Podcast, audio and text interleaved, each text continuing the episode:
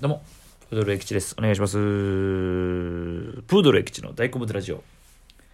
さあ、えーと、昨日、おとといになるのかな？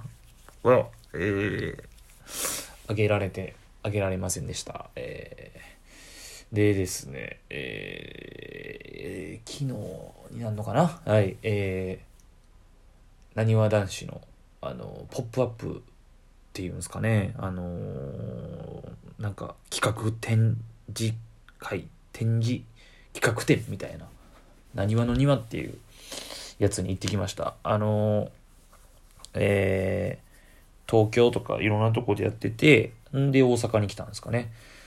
いや、すごかった。ほんまに。あのーそれもまずね、抽選で当たらないといけないんですよ。そう。で、あのーなにわ男子好きな、えーえーっと、バイト先、前のバイト先の人と一緒に行ってきて、当ててくれて、その人が。はい。行ってきました。よかったです。あの、なんかハードルそんな上げてなくて、投げてなかったというか、なんか飾ってるやつを見るぐらいなんかなと思ったんですけど、まあ実際そうなんですけど、ほんまのね、使われてた衣装とかがめっちゃ良くて、なんかあの、えっと、まあどこまで言っていいんか別にあの言っていいと思うんですけど、あの、あれ、ライブの、あのツアーの時のデビュー発表の時に着てたあの野球のユニフォームみたいなのが飾ってましたね。で、あの、靴とかもね、靴見たら中にその、手書きでな書いてんですよ。ほんまなんか私物、私物、私物じゃなくて、マジで使ったてた感、使用感というか、大橋とか、たあの、高橋、そう、藤原とか書いてんですよね。うわ、すげえとか思いながら。とか、あの、えー結成して3年の間のそのいうヒストリーというか写真、まあ、主にライブの映像の写真なんですけどその博物館感もあって見応えありましたね。そう。でいろいろありました。でその良かったのが個人的にあのメンバーの私物公開みたいな。それもガラス張りのガラスケースにね入ってて。すごかったですね。それを、それの一個一個の思い入れのあるエピソードとか書いてて、めっちゃ良かったです。見応えありましたね。で、それとなんか、メインなんかな。なんか、映像？なにわ男子のメンバーの映像が出てくるとこに、なんか、プリクラみたいな機械あるんですよ。で、そこに入って、その一緒に撮れる、撮影でしてるムービーみたいなのをダウンロードできるみたいなとか。ですね。で、グッズ売り場みたいな感じでしたね。めっちゃ良かったです、ほんまに。はい。で、あの、僕 TikTok 始めたって言ったじゃないですか。で、あの、それでね、あの、えー出て、あの、看板というか、大きいところね、あの、撮りたいなと思って、その初めて僕その、あ、その TikTok であのやってるのが、その、なにわ男子のウブラブのダンスを毎日踊るってやつやってて、それで個人の TikTok 始めたんですけどでちょうど1週間目だったんですよその日が。でそのなにわの庭の看板の前で撮ったんですけどあのめっちゃ人おってでなんかその並んでる感じの時間帯もあればちょっと僕最後の方にいたんですけどなんかもう20人ぐらいの女の子とかかな？もう女子高生とか女の子わーっていてでなんかあるじゃないですか。みんなそのそのパネル単体で撮る感じの人とあのなんかたまにそのバーって今今いける今いけるみたいな感じでそのバーって走っていって撮るんですね。というなんかそういう感じあって。で僕も行ったれと思って。行ったんですよ。そので写真は撮るんですけどみんな。あのムービーというか TikTok 撮るやつなんかいないわけですよ。しかもましてや男。もう男僕しかいないですよね。で人も通るし。でももうどうせやったらやったれっていう。それはもう何もそれで感じないわけじゃないわけですよ。恥ずかしいですよやっぱり。金ドキドキというかそんな状況で。でなんかどう思われるかもわからんしそんなちょっと時間使ってで行ってやったんですけどあのーびっくりしたんがウブラブその TikTok で撮るから音流れるわけですねで音流れ出して僕が踊り出したら、あの、みんな一緒に踊り出したっていう。踊るというか手の振りがあるんですけど、それをみんな一斉にやっぱやり出したっていう。で、僕が踊り終わったら、あの、拍手起こ起きたっていうね、この一体感がちょっと生まれたという。すいません、ありがとうございましたって言って、バーって書いていたっていう。いや、すごい、あの、経験ですね。そこ突破したからできたっていう、得られたという。はい。でもあの、TikTok の、その、僕だから浅はかな考えで、その、言ったら、なにわ男子のパネルの前でと TikTok 撮るから、言ったら、結構再生回数とかもいくかなと思ったんですけど、全然いかなかったんですよ。なんでなんかなと。あの、夜暗で暗くて画質というか、めっちゃ見た目、見栄えが悪かったというか、やっぱそこ大事なんですね。TikTok って。それは、いいねしたくなるというか、その感じじゃなかったんですね。やっぱなかなか奥深いなと思います。はい。っていうのがありまして。あ、そう、あと、焼きそばパンチャンネルで、TikTok 始めたんで、難しいな、TikTok もなかなか、そんな簡単にバズるわけじゃないもんな。うん、まあ、ぜひフォローしてみてください。はい。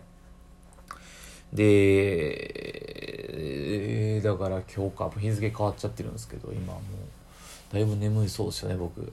はい。ええー、日付変わって、今日は、えー、っとマーベルの「シャンチー」を見てめっちゃおもろかったです。あのディズニープラスで。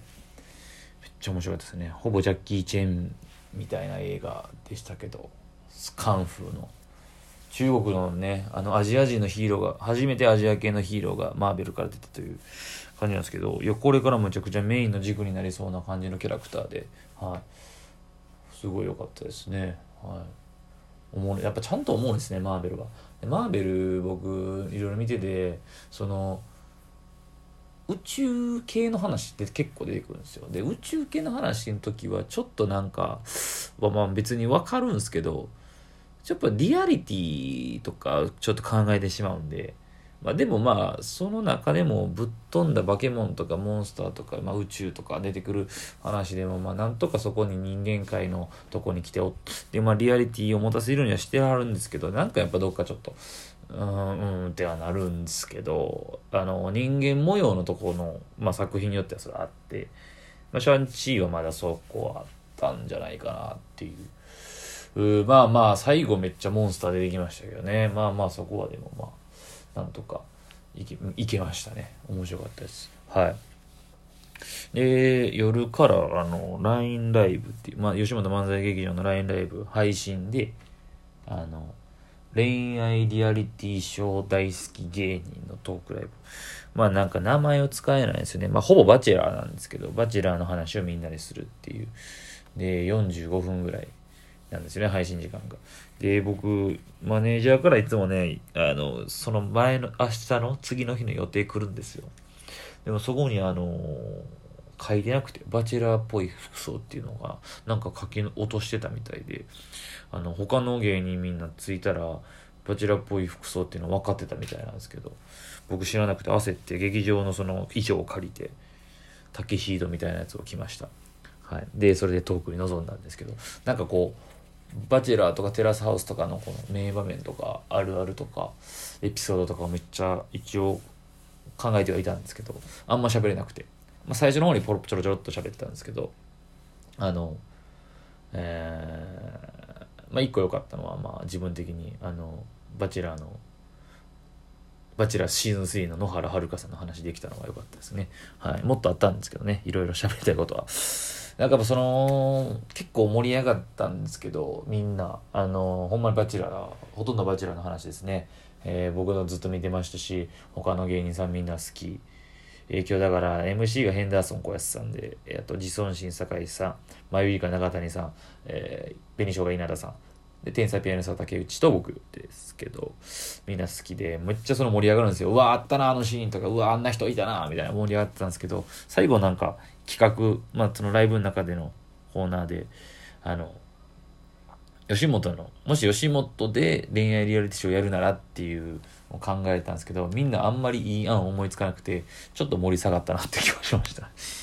だからもう難しいですよね。そのなんかお笑い一応お笑いライブとかお笑いの配信とかなるとやっぱ芸人ねってお笑いをしなくちゃいけないってなるんでそういう企画みたいなコーナーとかをするんですけど意外とそれなくても盛り上がったかなとか特に今日とかそれぞれが専門的な好きなこと知識とかっていうのってなるとただただ好きとか熱量とかうわってこう熱さだけで語る時の方が意外と盛り上がったりするのかなと。だから最初の方とかのわーってあんなシーンあったなこんな時あったなっていう時の方が盛り上がってたなって気がしますね。ていうかそれその感じだったら一生できたなっていうあとあるあるとかもう一生言えたなって気がしましたね、うん、まあまあいろいろ考えてくださってるんであれですけど。なんかそういう好きなこと語る系の時はそれ結構シンプルでもいいんかなって真面目な話ちょっと思ったって感じですね。そうそうそうそうそんな感じでしたね今日は。はい。もう僕はその後夜勤のバイト行って牛タン屋の。で朝からもうあと何時間後かに起きて朝えー、万博まで行って太陽の塔の近くまで行って朝活マラソンという仕事があります。明日もなんかなんやかんやそれ以外も予定詰め詰めなんでもう寝たいと思います。もうちょっと一番、ラジオトーク始めて史上一番眠そうに喋ってるかもしれないです。はい、ということで、えー、聞いてください。ありがとうございました。以上です。